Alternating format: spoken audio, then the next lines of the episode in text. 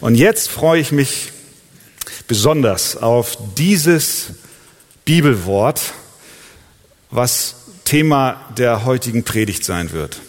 Es ist Apostelgeschichte Kapitel 12 und ich mache jetzt Folgendes. Es ist eine lange, ein, ein längerer Abschnitt. Ich möchte euch gleich einladen, dass ihr mit mir zusammen aufsteht und ich lese nur einen Vers. Dann nehmt ihr Platz Behaltet aber eure Bibel aufgeschlagen und ich möchte, damit wir den Überblick haben und wissen, worum es jetzt geht in dieser Predigt, dann den Text einmal als Ganzes noch lesen. Damit ihr nicht so lange stehen müsst, könnt ihr euch dann hinsetzen. Wollen wir es so machen? Also, ihr seid auch jung, ihr könnt auch lange stehen. Ich weiß, die, die Alten protestieren, dass sie nicht länger stehen dürfen, aber ich habe gedacht, ich komme euch mal entgegen. Also stehen wir auf zusammen. Apostelgeschichte Kapitel 12 und ich lese den letzten Vers des heutigen Abschnitts als eine Zusammenfassung dessen, was wir heute erleben werden aus diesem Text heraus. Vers 24. Apostelgeschichte 12, 24. Das Wort Gottes aber breitete sich aus und mehrte sich. Das Wort Gottes aber breitete sich aus und mehrte sich. Kannst du Amen sagen dazu? Amen. Dann nimm doch Platz. Thema der Predigt heute, ein gescheiterter Angriff. Und diesen gescheiterten Angriff, den finden wir in Apostelgeschichte 12. Nehmt eure Bibeln und wir lesen. Um jene Zeit aber legte der König Herodes Hand an etliche von der Gemeinde, um sie zu misshandeln. Und er tötete Jakobus, den Bruder des Johannes, mit dem Schwert. Und als er sah, dass das den Juden gefiel, fuhr er fort und nahm auch Petrus gefangen. Es waren aber die Tage der ungesäuerten Brote. Und als er ihn festgenommen hatte, warf er ihn ins Gefängnis und übergab ihn vier Abteilungen von je vier Kriegsknechten zur Bewachung in der Absicht, ihn nach dem Passa dem Volk vorzuführen. So wurde Petrus nun im Gefängnis bewacht. Von der Gemeinde aber wurde unablässig für ihn zu Gott gebetet. Als nun Herodes ihn vorführen wollte, schlief Petrus in jener Nacht zwischen zwei Kriegsknechten, mit zwei Ketten gebunden. Und Wächter vor der Tür bewachten das Gefängnis. Und siehe, ein Engel des Herrn trat hinzu und ein Licht erglänzte in dem Raum. Er weckte aber Petrus durch einen Schlag an die Seite und sprach, steh schnell auf. Und die Ketten fielen ihm von den Händen. Und der Engel sprach zu ihm, umgürte dich und zieh deine Schuhe an. Und er tat es. Und er sprach zu ihm, wirf deinen Mantel um und folge mir. Und er ging hinaus und folgte ihm und wusste nicht, dass es Wirklichkeit war, was durch den Engel geschah, sondern er meinte ein Gesicht zu sehen. Als sie aber durch die erste und die zweite Wache hindurchgegangen waren, kamen sie zu dem eisernen Tor, das zur Stadt führt. Und dieses öffnete sich ihnen von selbst. Und sie traten hinaus und gingen eine Gasse weit. Und mit einem Mal verließ ihn der Engel. Da kam Petrus zu sich und sprach, nun weiß ich wahrhaftig, dass der Herr seinen Engel gesandt und mich errettet hat aus der Hand des Herodes und von allem, was das jüdische Volk erhoffte. Und er besann sich und ging zum Haus der Maria, der Mutter des Johannes mit dem Beinamen Markus, wo viele versammelt waren und beteten. Als nun Petrus an die Haustür klopfte, kam eine Magd namens Rode herbei, um zu horchen. Und als sie die Stimme des Petrus erkannte, machte sie vor Freude die Tür nicht auf, sondern lief hinein und meldete, Petrus stehe vor der Tür. Sie aber sprachen zu ihr, du bist nicht bei Sinnen. Aber sie bestand darauf, dass es so sei. Da sprachen sie, es ist sein Engel. Petrus aber fuhr fort zu klopfen, und als sie öffneten, sahen sie ihn und erstaunten sehr. Er gab ihnen aber mit der Hand ein Zeichen, dass sie schweigen sollten und erzählten ihnen, erzählte ihnen, wie der Herr ihn aus dem Gefängnis geführt hatte. Er sprach aber, meldet dies dem Jakobus und den Brüdern, und er ging hinaus und zog an einen anderen Ort. Als es nun Tag geworden war, entstand eine nicht geringe Bestürzung unter den Kriegsknechten, was wohl aus Petrus geworden sei. Als aber Herodes nach ihm verlangte und ihn nicht fand, verhörte er die Wachen und ließ sie zur Hinrichtung abführen. Und er ging aus Judäa nach Caesarea hinab und hielt sich dort auf. Herodes aber war erzürnt über die Bewohner von Tyrus und Sidon, da kamen sie einmütig zu ihm und nachdem sie Blastus, den Kämmerer des Königs, für sich gewonnen hatten, baten sie um Frieden, weil ihr Land von dem des Königs seine Nahrung erhielt. Aber an einem bestimmten Tag zog Herodes ein königliches Gewand an und setzte sich auf den Richterstuhl und hielt eine Rede an sie. Die Volksmenge aber rief zu ihm, das ist die Stimme eines Gottes und nicht eines Menschen. Sogleich aber schlug ihn ein Engel des Herrn, weil er Gott nicht die Ehre gab und er verschied von Würmern zerfressen. Das Wort Gottes aber breitete sich aus und mehrte sich. Amen. Das ist eine tolle Geschichte, ne? Das ist spannender kriegt das kein Hollywood-Regisseur hin. Und wir wollen jetzt schauen, welche Wahrheiten wir aus diesem reichen Text für uns mitnehmen können. Es ist ein offensichtlich ein gescheiterter Angriff. Wir haben am letzten Sonntag von Antiochia gehört. Das war eine junge Gemeinde, die im Süden der heutigen Türkei liegt. Es war die Gemeinde, die aus Heiden bestand. Und diese wuchs und blühte. In Kapitel 11, Vers 21 lesen wir, und die Hand des Herrn war mit ihnen und eine große Zahl wurde gläubig und bekehrte sich. Aber Gottes Wege sind nicht mit jeder Gemeinde gleich. Und Gottes Wege sind auch nicht mit jedem Kind Gottes gleich. Denn während sich Antiochia gut entwickelte, wurden die Gläubigen in Jerusalem von einer neuen Verfolgungswelle heimgesucht.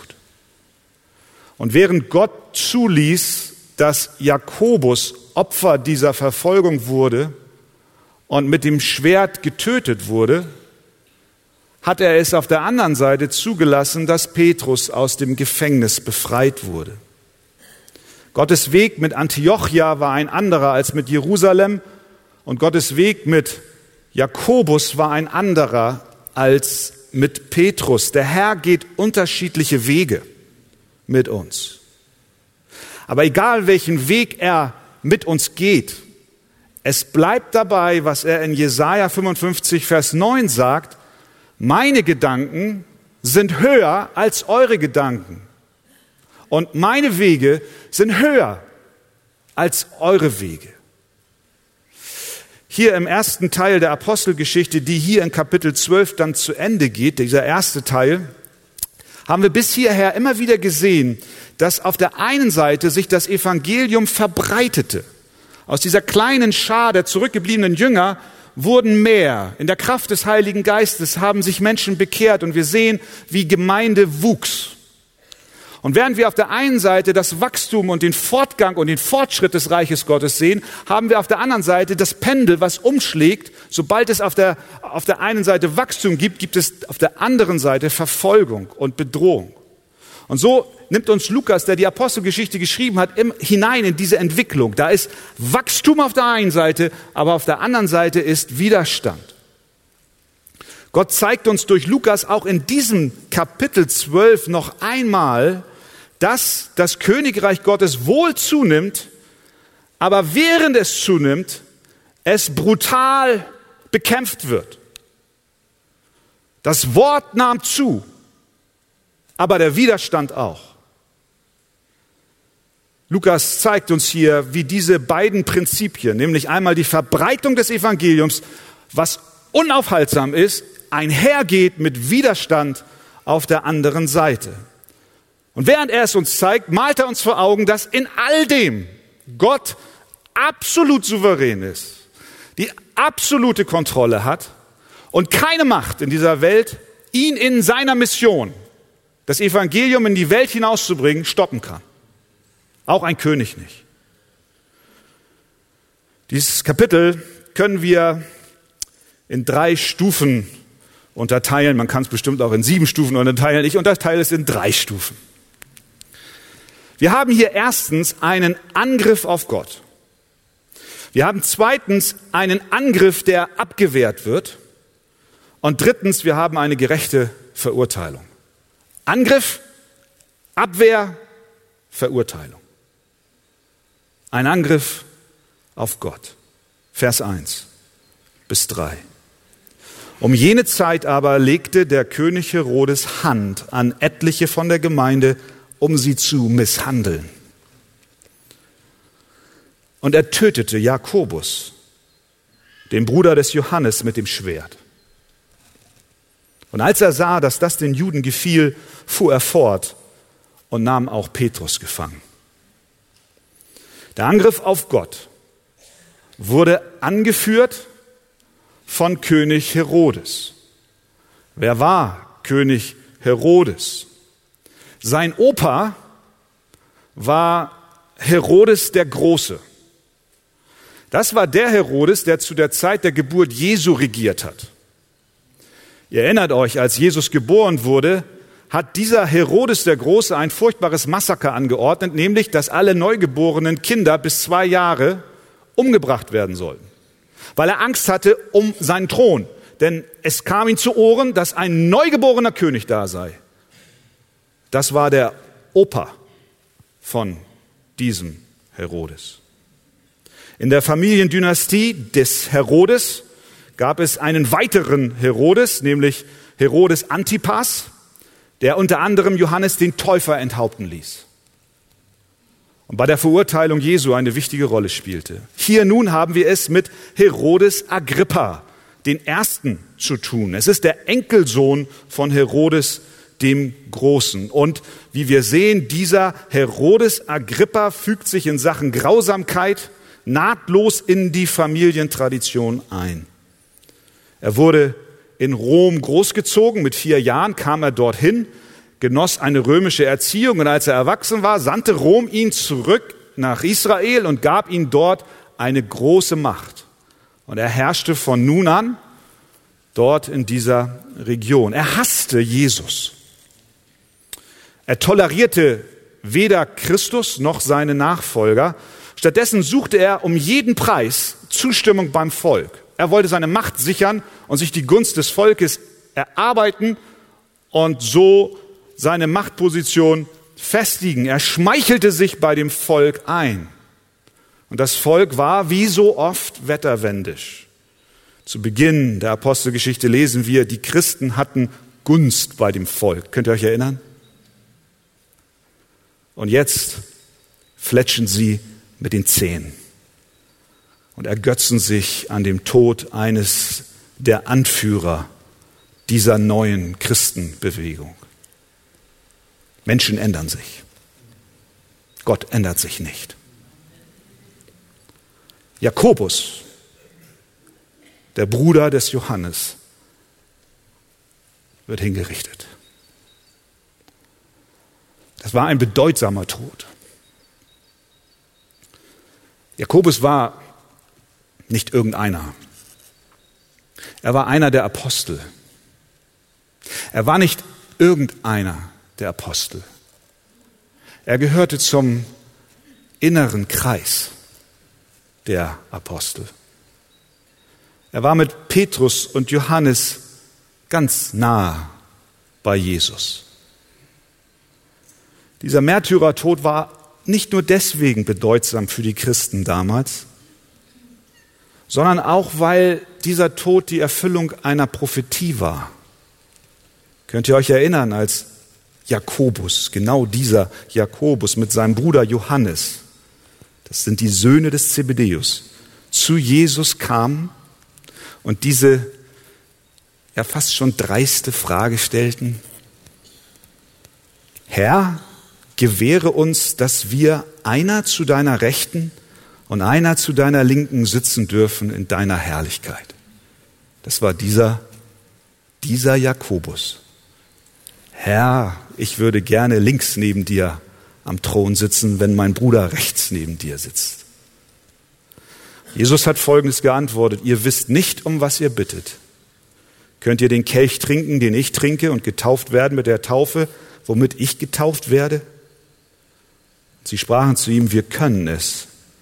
Jesus aber sprach zu ihnen, ihr werdet zwar den Kelch trinken, den ich trinke, und getauft werden mit der Taufe, womit ich getauft werde, aber das Sitzen zu meiner Rechten und zu meiner Linken zu verleihen, steht nicht mir zu. Sie hatten keine Ahnung, worum sie ihn baten, und sie hatten auch keine Ahnung, wovon Jesus sprach, als er sagte, könnt ihr den Kelch trinken, den ich trinken werde, und mit der Taufe getauft werden, mit der ich getauft werde? Jakobus trank den Kelch. Herodes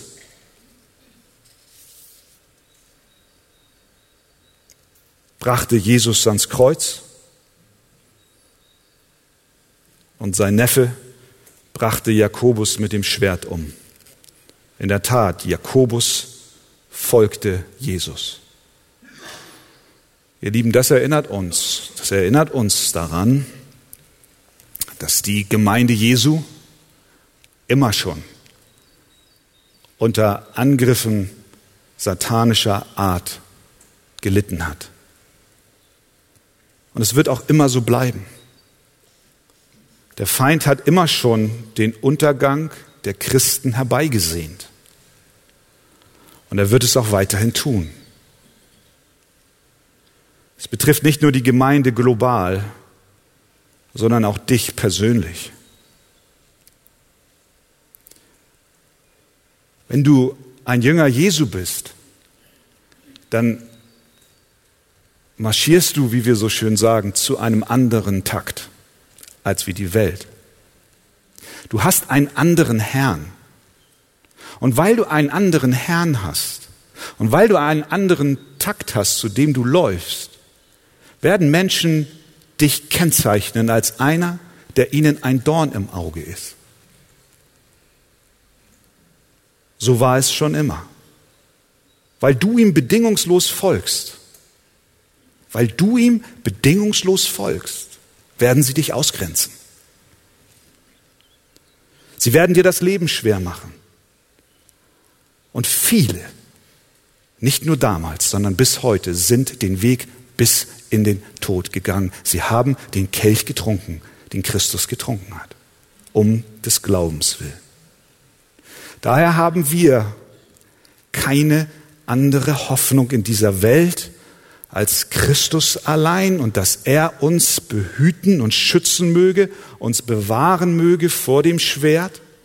Aber über allem soll stehen nicht unser Wille, Herr, sondern dein Wille geschehe. Möge Gott uns dahingehend bewahren, dass wenn wir tatsächlich dem Schwert ausgeliefert sind, wir nicht meinen, Gott würde schlafen und nicht mitbekommen, was gerade vor sich geht, sondern wir erinnert werden an Psalm 121, Vers 4, siehe, der Hüter Israels schläft noch schlummert nicht, auch wenn die Klinge am Hals ist.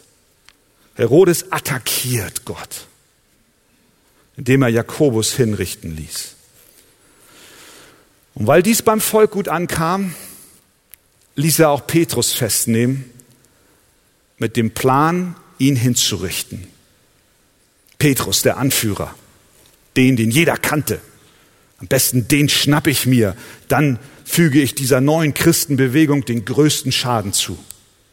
Aber Obacht, das Fest des Passamals ist da und das Fest der ungesäuerten Brote, also nehme ich ihn in Gewahrsam, warte ab, bis das Fest zu Ende ist und genau am nächsten Morgen führe ich ihn vor, sodass möglichst viel Volk noch in Jerusalem, in der Stadt ist, sodass viele noch mitbekommen, jawohl, er nimmt den Nächsten und führt ihn zum Schafott. Er war entschlossen, Petrus umzubringen. Aber was war das Verbrechen, das Petrus begann? Sein Verbrechen in Anführungszeichen, war, dass er Jesus Christus predigte. Das alles.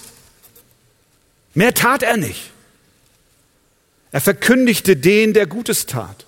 Er verkündigte den, der gekommen war, um für Sünder sein Blut zu vergießen. Er verkündigte den, der im Grab war, aber am dritten Tag auferstanden ist. Er verkündigte den, der in den Himmel gefahren ist und nun zur Rechten des Vaters sitzt und von dort aus regiert und von dort aus wiederkommt. Das war die Botschaft des Petrus. Mehr tat er nicht. Er griff nicht zum Schwert. Das war der alte Petrus, als Jesus festgenommen wurde und er das Ohr des, des, des Kriegsknechtes abschlug und Jesus zu ihm sagte, steck dein Schwert wieder in die Scheide. Das war der, der im Fleisch kämpfte. Aber dieser Petrus, der war mit dem Heiligen Geist erfüllt. Das war ein neuer Petrus. Der hat keine Gewalt gepredigt. Herodes hätte keine Angst haben brauchen. Das Verbrechen war, dass er Christus predigte. Das erleben wir heute auch. Dort, wo Christus gepredigt wird, der für dich gekommen ist, um für deine Schuld zu bezahlen, dort, wo gesagt wird, Christus ist der einzige Weg zum Vater, dort erhebt sich Widerstand. Und die Feinde Gottes agieren zumeist unverhältnismäßig. Das sehen wir hier bei dem Herodes. Was für ein Wahnsinn. Was für eine Macht er zusammenrottet, um gegen diesen Apostel vorzugehen. Schauen wir ab Vers 4. Und als er ihn festgenommen hatte, warf er ihn ins Gefängnis. Das ist das Erste. Er übergab ihn vier Abteilungen von je vier Kriegsknechten. Das heißt, da war eine rund um die Uhr Bewachung. So wurde Petrus nun im Gefängnis bewacht. Vers 6, als nun Herodes ihn vorzuführen wollte, schlief Petrus in jener Nacht zwischen zwei Kriegsknechten mit zwei Ketten gebunden und Wächter vor der Tür bewachten das Gefängnis. Vers 10, als sie aber durch das erste und die zweite Wache hindurchgegangen waren, kamen sie zu dem eisernen Tor, das zur Stadt führt. Lukas beschreibt uns hier eine Festung, eine absolute Festung. Zwei Soldaten, nachts gekettet, mehrere Tore, vier Abteilungen, Je vier Kriegsknechte. Sehen wir, wie, wie unverhältnismäßig Herodes hier vorgeht.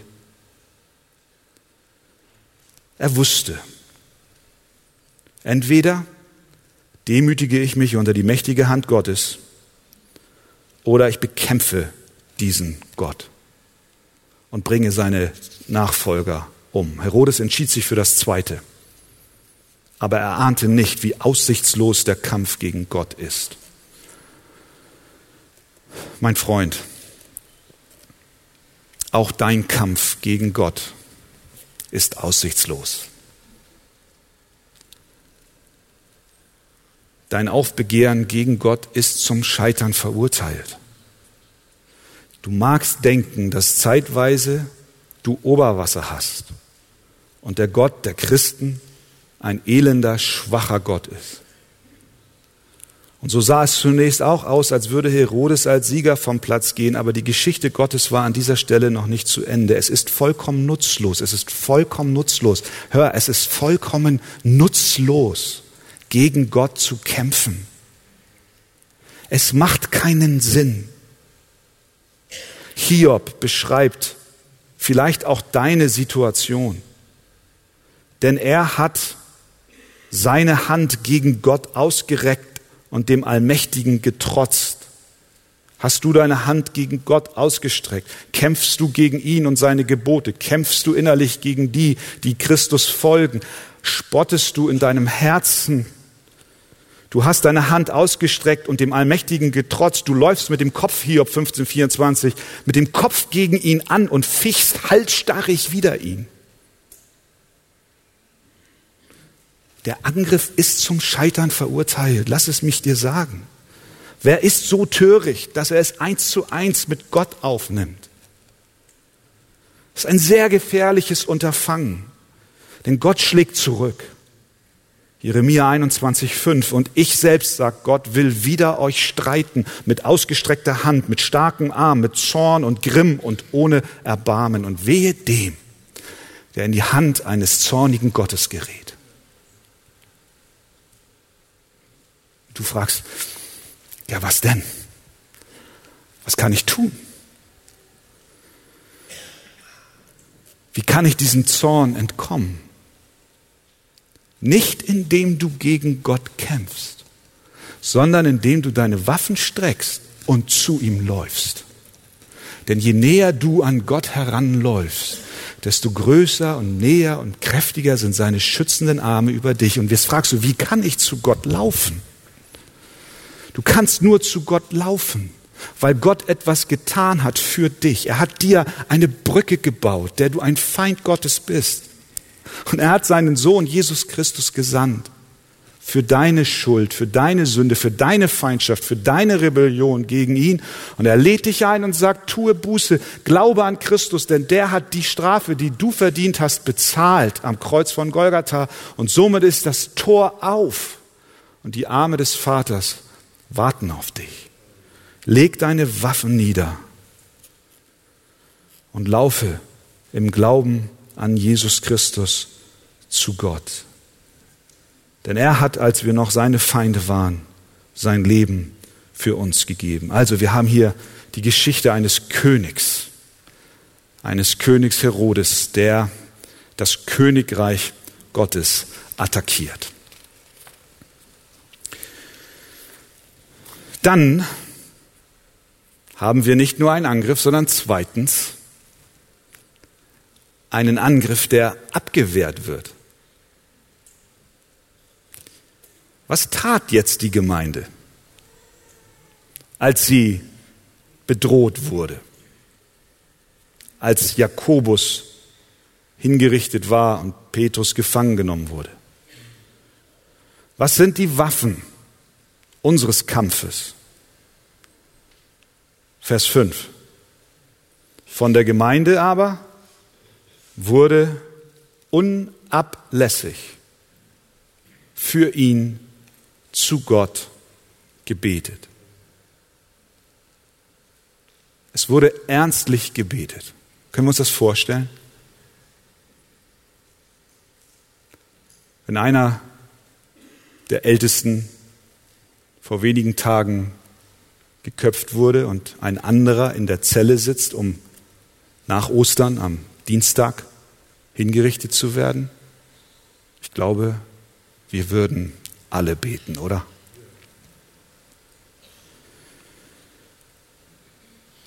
Ein Mitglied ist in Bedrängnis, der ganze Leib versammelt sich zum anhaltenden Gebet. Schau, Christen antworten nicht mit Gewalt. Das tun sie nicht. Die Gemeinde ging auch nicht demonstrieren und protestieren, sondern sie gingen auf die Knie und flehten im Verborgenen zu Gott. Dabei versammelte sich die ganze Gemeinde. Von der Gemeinde aber wurde unablässig für ihn zu Gott gebetet. Sie hatten kein Gebäude, in dem sie sich als ganze Gemeinde versammeln konnten. Es waren ja Tausende inzwischen. Und sie trafen sich in den Häusern und was taten sie? Sie beteten, sie beteten, sie beteten, sie beteten. Und ihr Gebet wurde beantwortet. Aber ich möchte unser Augenmerk darauf lenken, wie ihr Gebet beantwortet wurde. So ganz anders, als ich es mir vorgestellt hätte. Ab Vers 6. Als nun Herodes ihn vorführen wollte, da haben wir schon die erste Erfüllung des Gebetes, schlief Petrus in jener Nacht zwischen zwei Kriegsknechten, mit zwei Ketten gebunden.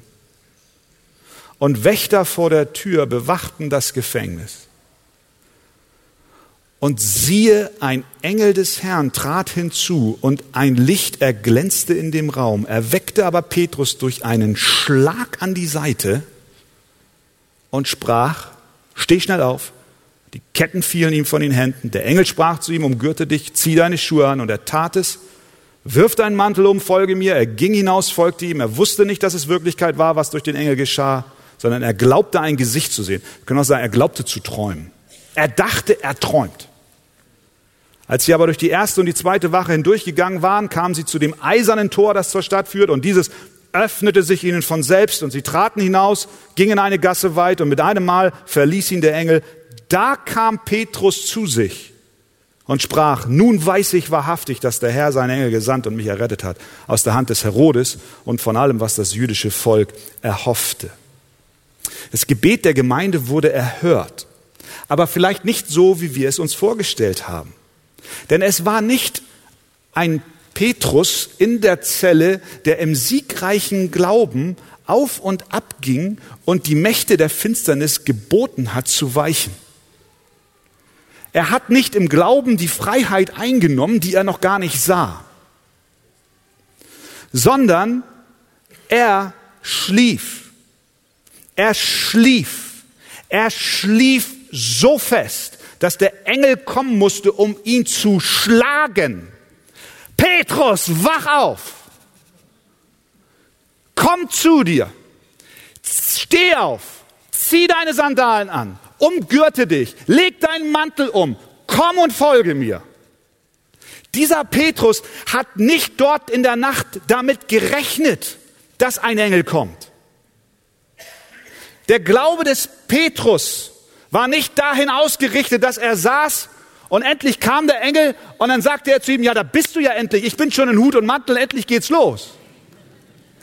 Das lesen wir nicht.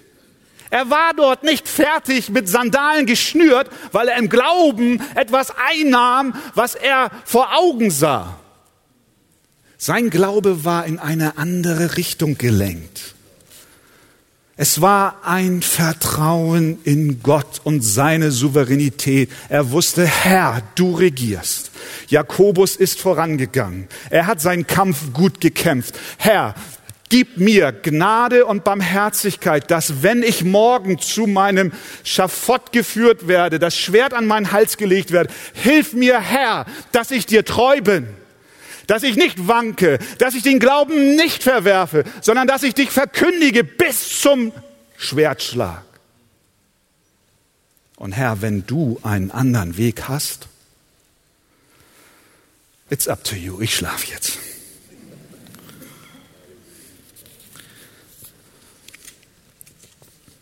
Petrus schlief.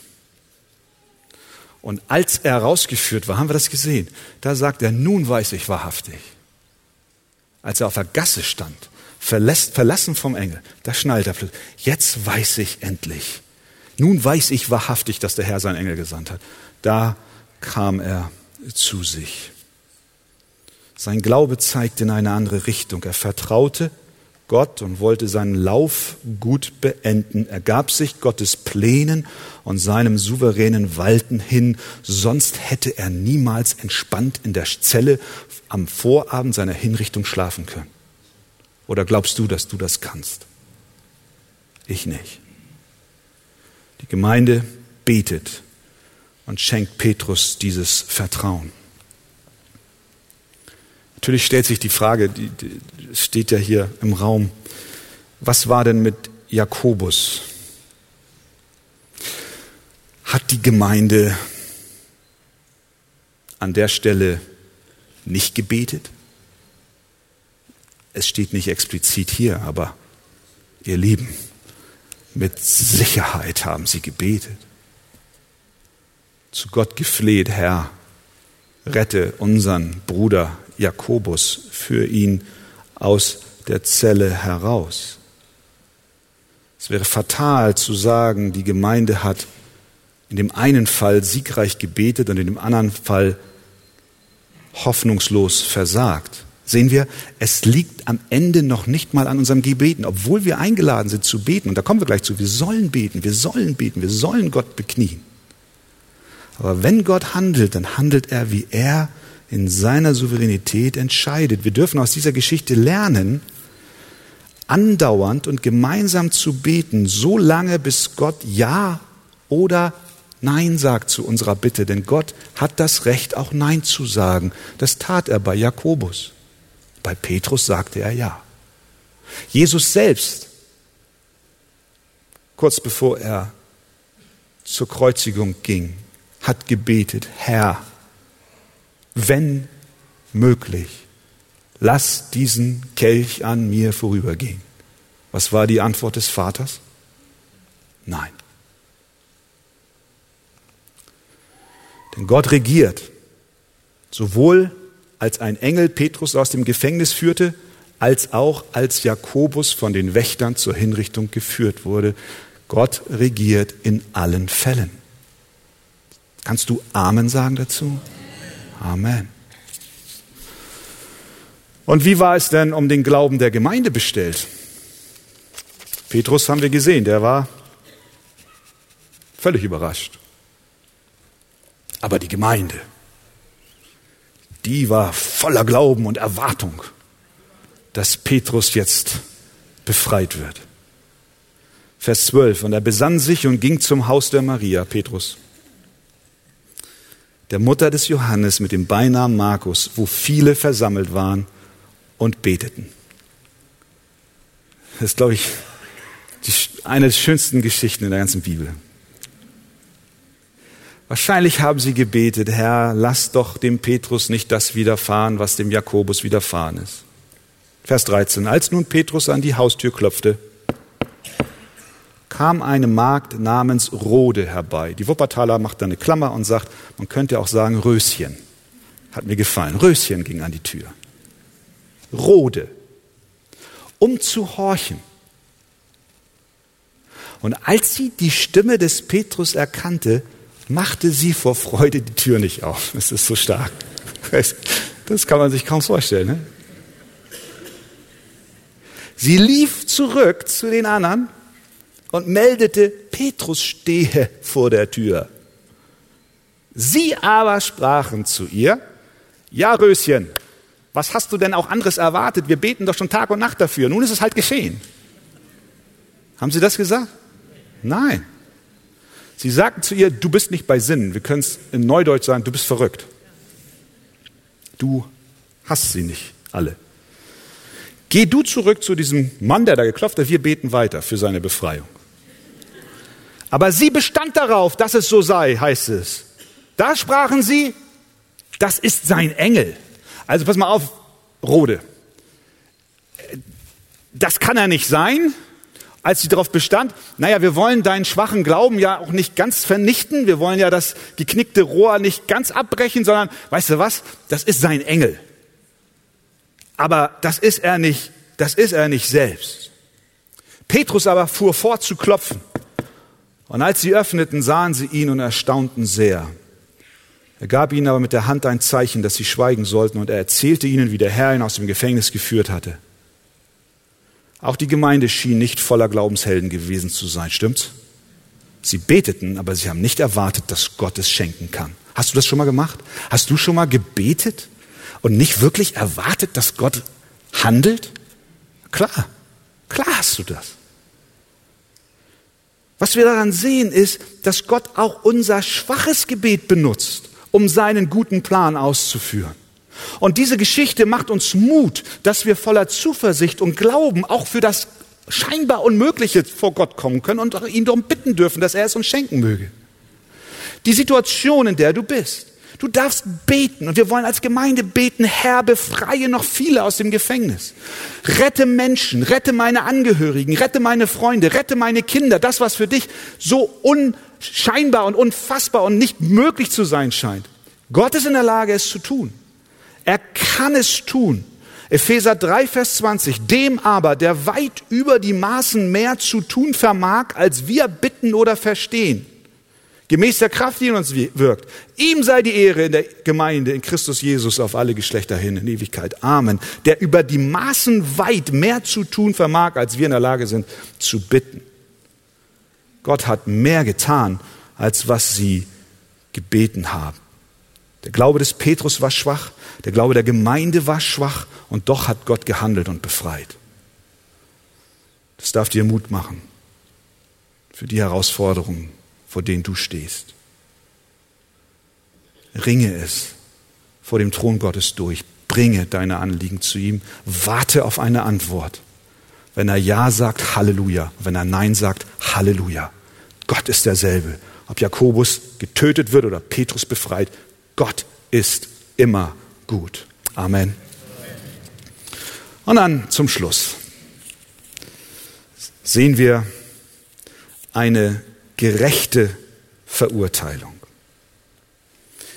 Wie ging es jetzt mit Herodes weiter? Vers 18 und folgende. Als es nun Tag geworden war, entstand eine nicht geringe Bestürzung unter den Kriegsknechten, was wohl aus Petrus geworden sei. Als aber Herodes nach ihm verlangte und ihn nicht fand, verhörte er die Wachen und ließ sie zur Hinrichtung abführen. Und er ging aus Judäa nach Caesarea hinab und hielt sich dort auf. Herodes aber war erzürnt über die Bewohner von Tyrus und Sidon. Da kamen sie einmütig zu ihm und nachdem sie Blastus, den Kämmerer des Königs, für sich gewonnen hatten, baten sie um Frieden, weil ihr Land von dem des Königs seine Nahrung erhielt. Aber an einem bestimmten Tag zog Herodes sein königliches Gewand an und setzte sich auf den Richterstuhl und hielt eine Rede an sie. Die Volksmenge aber rief zu ihm, ihm zu, das ist die Stimme eines Gottes und nicht eines Menschen. Sogleich aber schlug ihn ein Engel des Herrn, weil er Gott nicht die Ehre gab und er verschied von Würmern zerfressen. Das ist das Ende von König Herodes. Was war geschehen? Es gab zwei Städte, die waren vorgelagert vor dem Festland. Das war äh, Tyrus und Sidon, die waren abhängig von Nahrungsnachschub vom Festland. Und es gab dort eine Art kalten Krieg. Und die Bewohner von diesen beiden Städten haben dann den König ersucht, zunächst den Kämmerer, ein gutes Wort bei dem König Herodes einzulegen, ob dieser kalte Krieg, diese Belagerung nicht ein Ende finden könnte. Und es wurde wohl in irgendeiner Form ein Frieden geschlossen. Und dieser König Herodes nun ließ sich feiern für diesen Frieden. Und das Volk, nachdem er eine Rede gehalten hatte, rief ihn zu. Das ist eine Stimme, das ist die Stimme eines Gottes und nicht eines Menschen. Er hatte sich ein, ein königliches Gewand übergezogen. Josephus, der Geschichtsschreiber, der jüdische, der berichtet genau exakt von diesem, von diesem Vorfall. Und er schreibt, es war wohl ein, ein silbernes Gewand. Es muss ein gleißendes Gewand gewesen sein. Dieser Mann präsentierte sich selbst, dieser Mörder, dieser Schlechter, er präsentierte sich vor dem Volk und wollte seine Macht zelebrieren und sich als ein Gott anbeten lassen. Aber er hat die Rechnung ohne den Wirt gemacht. Denn Jesus hat gesagt, wer, was ihr einem dieser meinen geringsten Brüdern getan habt, das habt ihr mir getan. Das, was du, Herodes, meinem Bruder Jakobus angetan hast, das hast du mir getan. Und die Verhaftung des Petrus war nicht nur die Verhaftung von einem Menschen, sondern du hast auch mich versucht, in den Kerker zu werfen. Herodes zeigt sein wahres Gesicht. Die Menge rief die Stimme eines Gottes und nicht eines Menschen. Und Herodes hebt nicht seine Hand, wie Petrus es tat, als er an der Tür stand und sagt, seid still, ich erzähle euch, wie es war. Er sagt nicht zu dem Volk, seid still, ich bin kein Gott, ich bin nur ein Mensch, denn Gott allein gebührt alle Ehre. Nein, er genoss jede Sekunde dieses Lobpreises. Vers 23, sogleich aber schlug ihn ein Engel des Herrn, weil er Gott nicht die Ehre gab. Er verschied von Würmern zerfressen. Wir haben viele Mediziner hier unter uns. Ihr könnt im Café nachher diskutieren, was für ein Krankheitsbild das war.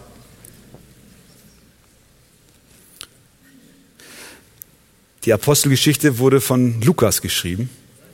Ein Arzt der gibt uns eine gute Diagnose. Der sagt uns, was der Grund war, warum er von Würmern zerfressen wurde. Sogleich Vers 23, aber schlug er einen Engel des Herrn. Warum? Weil er Gott nicht die Ehre gab. Und er verschied von Würmern zerfressen. Diagnose, du hast Gott nicht die Ehre gegeben. Du hast deine eigene gesucht. Und deswegen bekommst du, was du verdient hast. Ist das nicht das Los von uns allen? Vielleicht sagst du, Herodes bin ich nicht. So ein blutrünstiger Herrscher, bin ich nicht. Aber die Bibel malt uns vor Augen, dass wir vor Gott alle Sünder sind. Es ist so leicht, mit dem Finger auf Herodes zu zeigen und zu sagen, ja, der hat's verdient. Aber zu vergessen, dass wir nichts anderes verdient haben. Deswegen brauchen wir Jesus. Wir brauchen Jesus. Wir können Gott dankbar sein, dass er nicht jeden Gotteslästerer unmittelbar zur Strecke bringt. Hier bei Herodes hat er es getan. Aber wir alle sind Gottesläster, Gotteslästerer zumindest gewesen. Vielleicht sind einige hier, die es auch jetzt noch sind. Jeder Tag, jeder Moment, an dem du einen Atemzug tun kannst, an dem du nicht von Würmern zerfressen bist, ist ein Tag der Gnade. Gott ruft dich, kehre um. Wir haben hier diesen Kontrast. Dieser Herrscher wird von Würmern zerfressen, aber Vers 24, das Wort breitete sich aus und mehrte sich. Und wenn wir dann noch einen Blick in das folgende Kapitel werfen, da wird uns dann plötzlich von einem Mann berichtet, der Manahen heißt. Und es das heißt dort, er war in der Gemeinde in Antiochia. Und er war mit dem Vierfürsten Herodes gemeinsam erzogen worden. Herodes hat mit aller Macht gegen Christus gekämpft und wusste gar nicht, dass Christus schon hinter seinen Hausmauern einen Jünger hatte, gemeinsam mit ihm erzogen, jetzt zur Gemeinde zugehörig.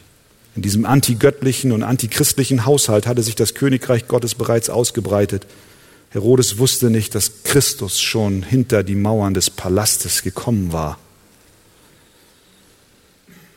Es war ein vergeblicher Angriff. Was lernen wir? Das Königreich Gottes wird immer angegriffen. Wir lernen, dass Gottes Vorsehung ein Geheimnis ist. Warum Jakobus befreit, nicht befreit und Petrus befreit wurde, wissen wir nicht. An uns liegt es, uns dem guten Willen Gottes zu beugen.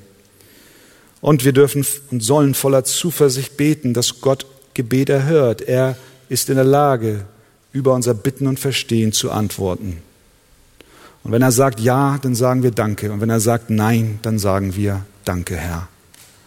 Denn du machst keine Fehler. Und wir lernen, dass Gott ein gerechter Richter ist, aber zugleich gnädig und barmherzig. Amen.